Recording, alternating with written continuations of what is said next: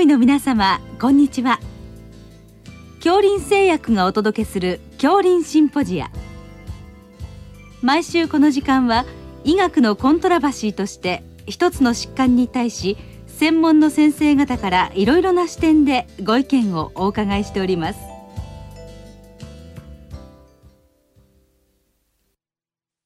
シリーズ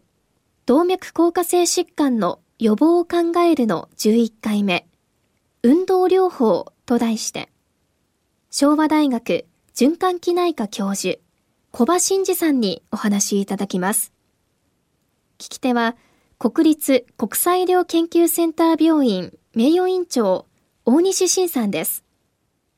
小葉先生、はい、あの本日は動脈硬化性疾患の予防を考えるというシリーズの一つのテーマとして、あの重要な運動療法について、はい、まあ、先生ご専門でいらっしゃいますが、はい、それについてお伺いしたいと思いますのでよろしくお願いいたします。ます。もう新しいあのガイドラインの項目に沿ってですね、一つちょっとお伺いできればと思います。まずはじめにあの成人まあ日本人ですかね、有酸素運動今有酸素運動が重要だとよく言われますけども。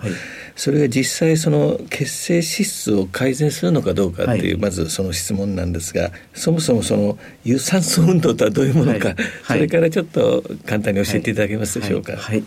有酸素運動と言いますのは、はい、まあ、長く続けられる運動ですね。で、まあ、我々体を動かすためにはエネルギーが必要なんですけども、あの ATP というエネルギーを使います。ただ ATP っていうのは必ずしも体に蓄えられているわけではございませんので、いわゆる糖や脂肪酸を使いまして ATP を産生してそれをまあ使っていくということですね。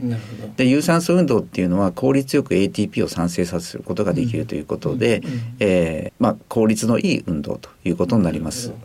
その、まあ、どれくらいのその時間とか程度種類ですかね、はい、やったらいいっていうふうに推奨されてるんでしょうか、はい、一応ガイドラインでは、はい、まあ、1日、まあ、30分以上ですね、ただこれは10分を3回に分けても同じ効果があるということで言われております、で1週間にまあ150分以上目標に運動を行いましょうということです、うんそれでそのエビデンスとして実際その血清脂質を改善するということは、はい、あの知られているんでしょうか？そうですね、うん、あのまあいわゆる一般健康成人を対象にしたランダム化比較試験のメタ解析におきましては、やはり150分以上の運動において LDL コレステロールを優に低下させる、うん。トリグスライドを優に低下させる、うん、HDL コレステロールを優に増加させるということがメタ解析で示されております。なるほどこれはあの日本人の場合といわゆる欧米の方とのなんか差異とかいうのはあるんでしょうか、はい、あの特に人種差はございませんで、うん、でまあ東アジア人だけを抽出したメタ解析においても同じような効果が見られます。そういうことなんですね。はい、それでは次にあの成人のレジスタンス運動ですね、はい、それが実際血清質を改善するかという問いなんですけども、そもそもそのレジスタンス運動っていうのはどうい。うものかっていうのを教えていただけますか。レジスタンス運動と言いますのはいわゆる筋力トレーニングですね。でですから筋肉に少し負担をかけるわけですけどもいわゆるあの健康のためにはかなりあの重いものを持ち上げるというよりも、まあ、軽めのレジスタンス運動が非常に高齢の方でも安全にできるということです。でレジスタンス運動もやはり同じように LDL コレステロールを下げるトリグスライドを下げる HDL コレステロールを上げるということが見られるんですけどもただ残念ながら日本人の研究がないんですね。えー、はい、そのレジスタンス運動というのは具体的にどのようにやることが推奨されてるんでしょうか、はい、まあ、簡単に言いますと、えー、例えばスクワット運動ですね、えー、これは足のレジスタンス運動になりますし、うん、あとは、まあ、ペットボトルを使ったような腕の簡単なレジスタンス運動もありますしあとは、まあ、ゴムチューブとかを用いますと、上半身でも下半身でもレジスタンス運動を行うことができます。ペットボトルをこう中に入ってるのをこう持ち上げるような感じになるんですかね。はい。えー、あそういう運動もいいということですね。わ、はい、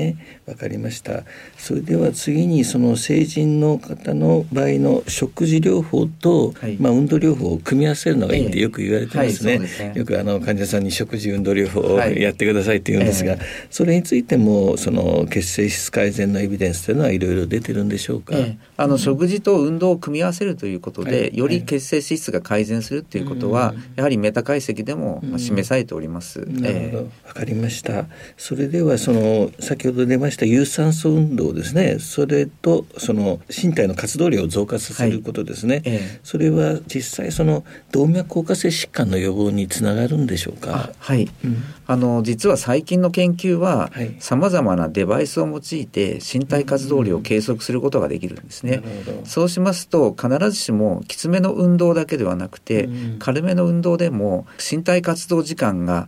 合計して長いと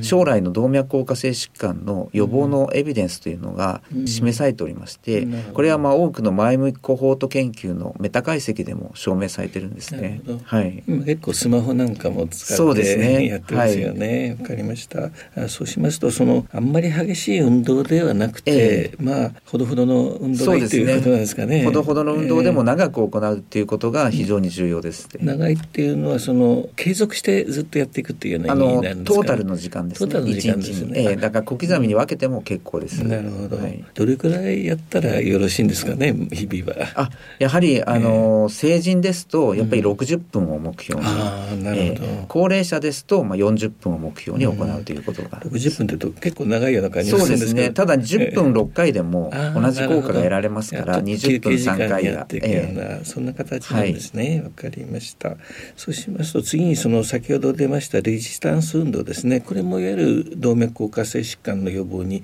つながるエビデンスは出てるんでしょうか、ねえ。ー、レジスタンス運動においても、うん、この活動量が、まあ、将来の動脈硬化性疾患を予防するということが示されております。うん、なるほど。そのレジスタンス運動と有酸素運動とかのまあ、その比較といいますか、ええ、何かそういうのはあるんでしょうか？こちらのよりベターだとかなんかあんまりそういうのはないんですか？あのいわゆる筋力を保持させる、うん、筋力を増加させるにはいわゆるレジスタンス運動でないといいわけですね、えー、ですから例えば血糖改善ですね。筋肉に対するグルコースの利用とかはあの有酸素運動プラスレジスタンス運動の併用が非常に効果的です、うん、あそういうことなんですね。わ、はい、かりました。あとよくあのじっと座って仕事してるとあんまり体に良くないってよく言われて、はいえ。ー、時々立った方がいいというふうになりますけどもそ、ね,、の座ってる時間を減らすということも、えー、その動脈硬化性疾患の予防につながるエビデンスっていうのは出てるんでしょうか？うね、まあ、多くの前向きコホート研究のメタ解析で、うん、座ってる時間が1日に何時間か、うん、この時間に応じて将来の動脈硬化性疾患だけではなくて、例えば糖尿病等の発症率が優位に増加するっていうことが示されております。結構あのオフィスで長時間座ってる方多いと思うんですけども、えーはい、実際じゃあどのような工夫を日々やったらよろしいですかね？えー、まあ一つはですね、えー、30分おきに立ち上がるとか、またそこで少し歩くと。これだけで例えば30分おきに立ち上がるだけで例えば、うん、あの体のインスリン感受性は、うん、あの増加するっていうことが示されてるんですね。あの立ち上がって少し動き回ったりとかした方がベターなわけですね。ですねなるほど。はい、じゃあちょっとその仕事の合間合間にちょっとそういう動作をすることが非常に重要ということですね。えー、途中で立ち上がるっていうことが我々もついついあの座りっぱなしで仕事してることも多いんですけども、えーはい、非常にそのあたりが重要ですね。はい、そうしますとあのいろいろお話伺ったんですが、運動療法のその指針みたいのも出てるんですか？そうですね。えー、あの動脈硬化性疾患予防ガイドラインにも示されてますし、うん、えー、また脂質異常症のガイド、それからそれ以外にまあ糖尿病や高血圧のガイドラインでも、うん、あの運動療法については記載がありますし、うん、あとはまあ厚生労働省のホームページですね、あの e ヘルスネット等でも、あの具体的に運動についてが記載がされております。なるほど。具体的にその種類だとか程度だとかそうですね。はい。出されているということですね。えー、有酸素運動の話にちょっと戻りたいんですけども、はい、実際あの具体的にはどんな運動結構いろいろあると思うんですけども、そうですね。はい、例えばどんなのがありますか、ね、まあ一つはウォーキングですね。ウォーキングですね。えー、でウォーキングで体力がついてきますと、うん、まあジョギングでも可能な方もいますし、うん、人によっては、まあ、軽めのランニングですね、うん、これも十分有酸素運動です、あんまり激しい運動は避けた方がいいですね。そうですね。激しい運動は避けた方がいいですジョギングでねちょっと調子悪くなる方いらっしゃいますから、ねえー、むしろウォーキングなんかの方がいいかもしれません、ね、そうですね。ウォーキングやサイクリングですね。なるほど、はい、ウォーキングのなんか工夫とかありますか？少し早足で歩いた方がいいそうですね。やや速歩で歩いていただくと、えー、これがエネルギー消費量のですね。メッツという単位がございまして、うん、えー、座ってる状状態が1メッツなんですけど、うん、立ち上がるとまあ1.8メッツゆっくり歩いて3メッツなんですけどもやや速歩っていうのが実は4メッツなんですね。うん、で4メッツっていうのがいわゆる中等度強度の運動とされております。えーその歩き方にもいろいろあると思うんですけど、ね。えー、まあとりあえず姿勢を正しくして、えー、えー、まあ可能であればですね、うん、あの通常の歩行ですとあまりあの足を上げることはないんですけども、うん、少し足を上げるっていうことがいいと思います。えー、そういう工夫が必要だということですね。はい、あとはそうですねあのよくあの一日一万歩歩きなさいとかいろいろ言われますけど、えー、あの辺の歩数に関しては何かあのありますか？そのまあ一つの目安は10分1000歩として、はい、えー、考えていただければいいですから、えー、ですからまあ1時間歩くと、まあやっぱり6000歩ぐらいは行きますのでね。ねはい。まあそれぐらいやるといいということですね。そうですね。はい。あとまあ先ほどの有酸素運動もあのいわゆるねちょっとこう筋トレみたいなのをするって、えー、まあ、よくジムに行ってかなり、ね、筋トレする方もいらっしゃいますけれども、はい。えー、あれもあんまり激しくやりすぎるのもどうなんですかね？ちょっとよくそのあたりわかんないですけど。多くの,、あの前向コホート研究では、はい、激しい運動っていうのが必ずしも長寿に結びついてないということは事実なんですね。ですからあの例えばジョギングにしましても、かなり激しくですね、長い時間をスピードで走ってる集団っていうのは 必ずしも長寿ではなくて、ね、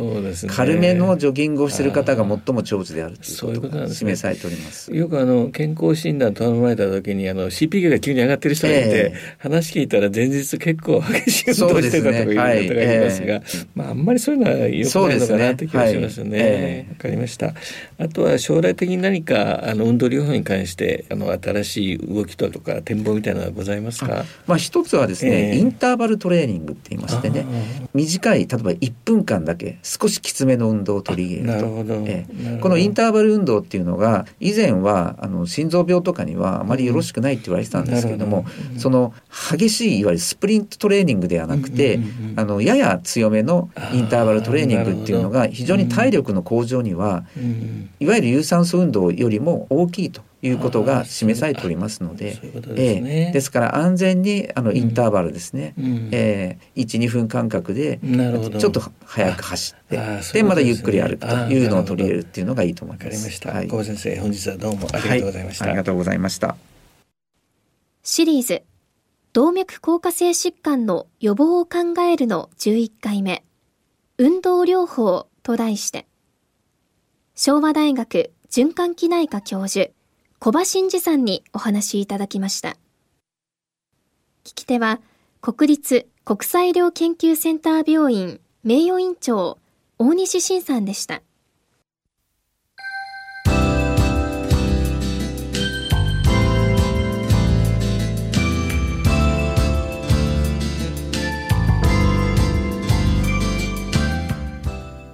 それでは、恐林製薬がお送りしました、恐林シンポジア。